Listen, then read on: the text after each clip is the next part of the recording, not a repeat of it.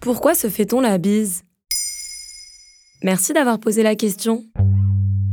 Voilà une tradition française qui nous semble intemporelle.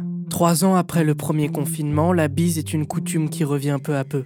Selon une étude de l'IFOP réalisée fin 2021, 91% des Français faisaient la bise pour saluer un proche avant la pandémie. Après le confinement, le chiffre chute à 29%. Aujourd'hui, c'est 40% des Français qui déclarent se faire la bise pour se dire bonjour.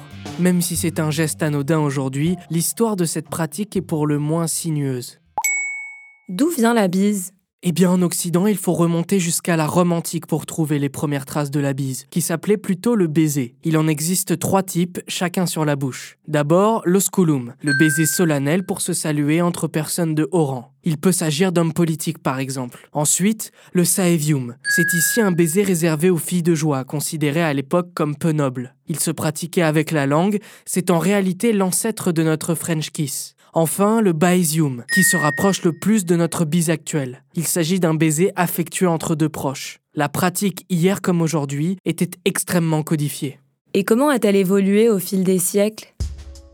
La distinction entre le baiser intime et celui de la salutation a rendu cette pratique assez connotée au Moyen Âge. Si l'on ajoute à cela l'avènement du catholicisme et l'omnipotence de l'Église, la bise a dû subir plusieurs transformations à cette période. Elle ne disparaît pas mais elle est réservée aux hommes entre eux. Le baiser romain devient le baiser de paix dans le langage courant et se pratique encore sur la bouche mais n'a aucune teneur sexuelle. Il a d'abord été utilisé par les premiers chrétiens pour se reconnaître entre eux. Puis, il est utilisé pour rendre hommage aux évêques lors d'événements religieux. Cependant, au Moyen Âge, comme en romantique, la bise reste quelque chose de très solennel, qui marque physiquement et symboliquement le lien entre deux personnes. À la Renaissance, en revanche, elle se raréfie en France et en Europe. En effet, avec les progrès de la médecine et les désastres successifs liés aux épidémies de peste, la population associe la bise à la maladie. Durant le 19e siècle, elle est même interdite dans l'espace public français.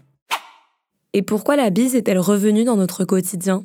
Déjà, cette manière de saluer n'est revenue que très récemment. En effet, c'est en mai 68, grâce à la libération des mœurs, que la bise revient en France. On peut attribuer également à la mouvance hippie un rôle important dans le retour de la bise. Cependant, elle se pratique uniquement entre femmes ou entre un homme et une femme, car elle est associée à la féminité et à la séduction, bien qu'elle ne se fait plus sur la bouche. Aujourd'hui, la bise est un geste commun et toujours aussi codifié. La plupart des Français en font deux, mais dans certaines régions, on se fait trois, voire quatre bises, comme dans le Val-de-Loire. Alors qu'en Bretagne, on se dit bonjour avec un seul bisou. Dans le sud de la France, on commence par la joue droite, par exemple, alors que dans le nord, on commence par la joue gauche. Mais certaines personnes trouvent la bise trop intime et préfèrent la réserver à leur cercle proche. Voilà pourquoi on se fait la bise.